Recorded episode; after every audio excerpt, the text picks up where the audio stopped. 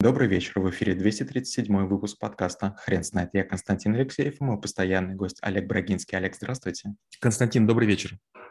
Хрен знает, что такое футурология, но мы попробуем разобраться. Олег, расскажите, почему это навык? Футурология состоит из двух слов. Футура – это future, будущее, и логия – логос, наука. Футурология – это навык, при котором мы пытаемся предсказать, что будет завтра. Безусловно, можно было бы ожидать, что мы будем ездить на лошадях. Возможно, у нас будут бесконечно эти бензиновые двигатели, закончится нефть и так далее. Но футурология – это наука, которая говорит о том, что сегодня можно замечать некие тренды для того, чтобы понимать, что будет в будущем. Например, сегодня много самокатов, значит, потребуется для них инфраструктура. Сегодня начинается очень сильный раскол между владельцами электрокаров. Владельцы Тесла говорят, мы не хотим на свои заправки никого пускать, не надо их делать универсальными, мы хотим быть особенными. А уже три миллиардера слетали в космос, и вот-вот мы начинаем, а, вступаем в эхо туризма туристического. Уже люди пытаются покупать астероиды, покупать какие-то небесные тела космические. Китай собирается бомбардировать э, крупные какие-то пролетающие кометы с надеждой потом сетями ловить э, драгоценные металлы и всякие редкие соединения. Получается, что то, что находится сегодня на переднем крае науки, завтра появится в, в, в вороте повседневном. Недавно мы с супругой в нашу клинику купили так называемые мокрые или плавающие импланты. Это импланты, которые находятся в специальном таком, я утирую, рассоле. Если их поставить человеку, то заживание будет не 3-4 месяца, как обычно, а 3-4 недели.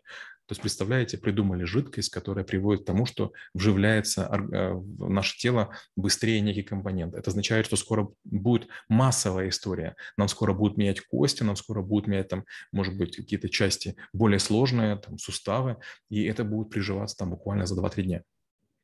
Олег, расскажите, пожалуйста, футурология затрагивает только техническое развитие или другие аспекты жизни? Ни в коем случае. Наоборот, футурология в последнее время все меньше и меньше интересуется техникой, потому что пути техники более-менее понятны. Создаются новые материалы, а, появляются новые языки программирования, новые процессоры, новая память. Все понятно, идет ускорение, и мы некоторые задачи просто отложили на потом, ждем, пока появятся мощности, позволяющие их быстрее решить. То есть нет смысла там их десятилетия считать, когда там через пять лет появится машина, которая их решит там за час.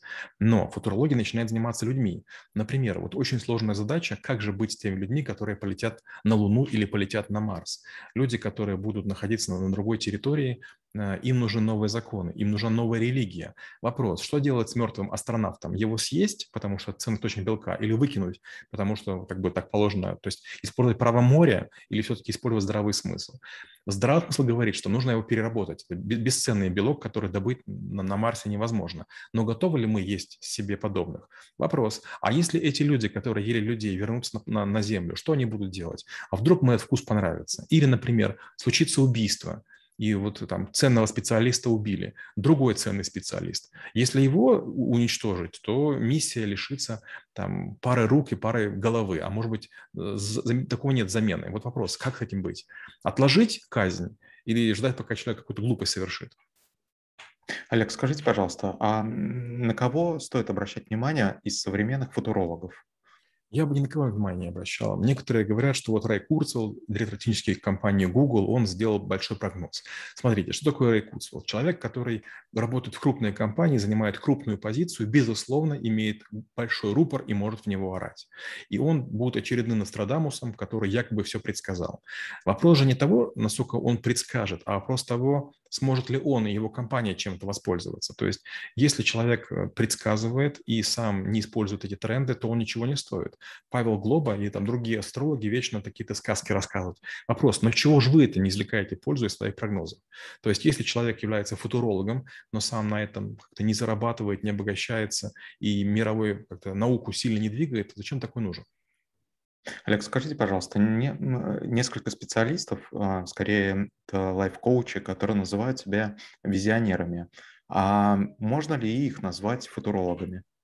Ну, конечно, нет. Футурологами можно назвать людей, которые занимаются наукой, исследованиями. Если вы э, читаете чужие книги, чужие заметки а, и статьи, то вы скорее популяризаторы науки. То есть, если лично вы не исследовали, человек, который делает операции на сердце, который говорит о том, что вот скоро мы сможем выращивать сердце в пробирке, человек, который занимается выращиванием мяса искусственного, человек, который говорит, давайте введем налог на мясо, чтобы люди поменьше ели настоящего мяса, давайте коровок отпустим, давайте там кодочек и курочек отпустим, будем делать все из воздуха. Вот это скорее футурологи, люди, которые пытаются внедрить в будущее то, что придумали сегодня.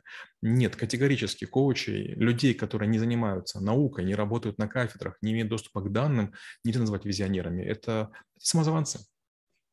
Олег, э, расскажите, пожалуйста, с точки зрения процесса, а можно ли описать футурологию? А, это не просто. Футурология – это прогнозы. А мы, помните, говорили на навыках, чем отличаются аналитики от прогнозистов. От аналитика ожидают точности, от прогнозиста – смелости. То есть футуролог должен предсказать нечто, что других людей зажжет пробовать. Вот, кажется, Карл Чапек придумал слово «робот», а слово чешского слова «работа». Работа – это делать по-украински тоже будет работа. Вот, робот – это делатель, это машина, которая исполняет всякие команды. Пришло время, и роботы стали обычной историей, то есть мы к ним привыкли. Если посмотреть народные русские сказки, там есть, значит, блюдце, по которому каталось яблочко, и там, значит, было э, зеркало, которое можно было разговаривать. Сегодня это скайп в iPad, так или иначе.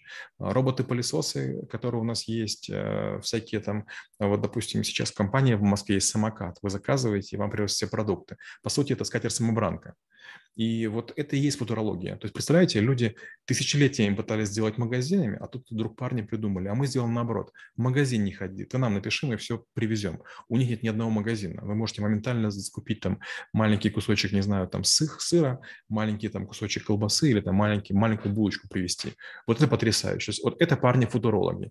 А люди, которые говорят, мы придумаем новый сорт пиццы, это не футурологи.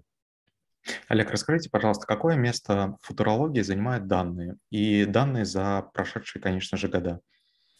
А, футурология очень часто говорит о том, что будет в будущем, но, как часто мы говорим, данные – это зеркало заднего вида. То есть, оглядываясь назад, то, что впереди не увидишь. Трудно предсказать, например, то, что будет э, с криптовалютами. Невозможно предсказать, что будет с интернетом вещей. Непонятно, что будет с протоколами связи. Вот, например, 5G – это скорость просто невероятная. И как только появится связь 5G, мы сможем вообще не, телефоны не выключать. Вот как бы наступает такое время, когда лайвстримы могут быть вечными. То есть уже что будет непонятно. Вот, допустим, у меня телефон поддерживает запись 8К 60 кадров в секунду. Это означает, что я генерирую 8 гигабайт данных за, за час. Вопрос, а куда это все девать? Получается, что с одной стороны мы видим цифры того, что происходит, с другой стороны можем прогнозировать, а что будет, если так продолжится. Чем больше будет скорость, тем больше будет данных. Чем больше будет данных, тем больше будет накопителей. Чем больше будет накопителей, тем мы будем хотеть все больших и больших каких-то навороченных спецэффектов даже в реальной жизни. Не исключено, что мы скоро все наденем э, эти очки виртуальной реальности, будем ходить среди полуразрушенных зданий, но нам будет казаться, что все вокруг круто. Вопрос, что проще, отремонтировать там всю улицу или нам на всем очки надеть? Очки гораздо быстрее, очки гораздо проще. К сожалению, за этим будущее. Олег, расскажите, пожалуйста, а как troubleshooter использует футурологию? А, очень часто, когда мы работаем с людьми, меняющими облик планеты, мы, конечно, сталкиваемся с всякими, на первый взгляд, придурками. Люди вдруг говорят, мы там делаем муку из тараканов. Я представляю себе, будет ли кто-нибудь есть таракани булочки. Но знаете, что будут? То есть, к сожалению, вот эти вот все придурочные люди, которые придумывают способы там, кормить, поить нас чем-то необычным, они обычно добиваются успеха. То есть рано или поздно появляются люди, которые на это готовы. Э, я не помню, вы застали этот момент, когда вдруг в магазинах появилась газированная вода? И все думали, вот газированную воду покупать ну, ну, можно. Но потом компания, кажется, Coca-Cola вывела воду не газированную, чистая вода в бутылках. Мы ходили, смотрели и думали, зачем? Вот колодец, вот колонка, зачем покупать? А сегодня, к сожалению, нет колодцев, нет колонок, и все покупают воду. Или, допустим, кукурузные хлопья. На завтра кукурузные хлопья, бред какой. А сегодня, гляньте, в каждой гостинице есть кукурузные хлопья на завтрак. Э, дальше молоко, есть соевое, есть миндальное. Вопрос, как миндаль вообще доят? Это же имитация, но вдруг появляется такая история. Или в Японии, допустим, я помню, раньше было много разных напитков из алоэ и огурцов. Я думал, кто их будет пить? Извините, даже сегодня я уже вынужден их пить. Они стали уже трендом. То есть, к сожалению, troubleshooter должен понимать, что если в какой-нибудь стране что-нибудь начинается, оно может распространиться. То есть любой тренд, он имеет две тенденции. Или всю планету захватить, или угаснуть. Конечно, лучше подумать, а что будет, если все-таки он постранится, чтобы быть готовым, чтобы волну оседать. Олег, спасибо. Теперь на вопрос, что такое футурология, будет трудно ответить. Хрен знает.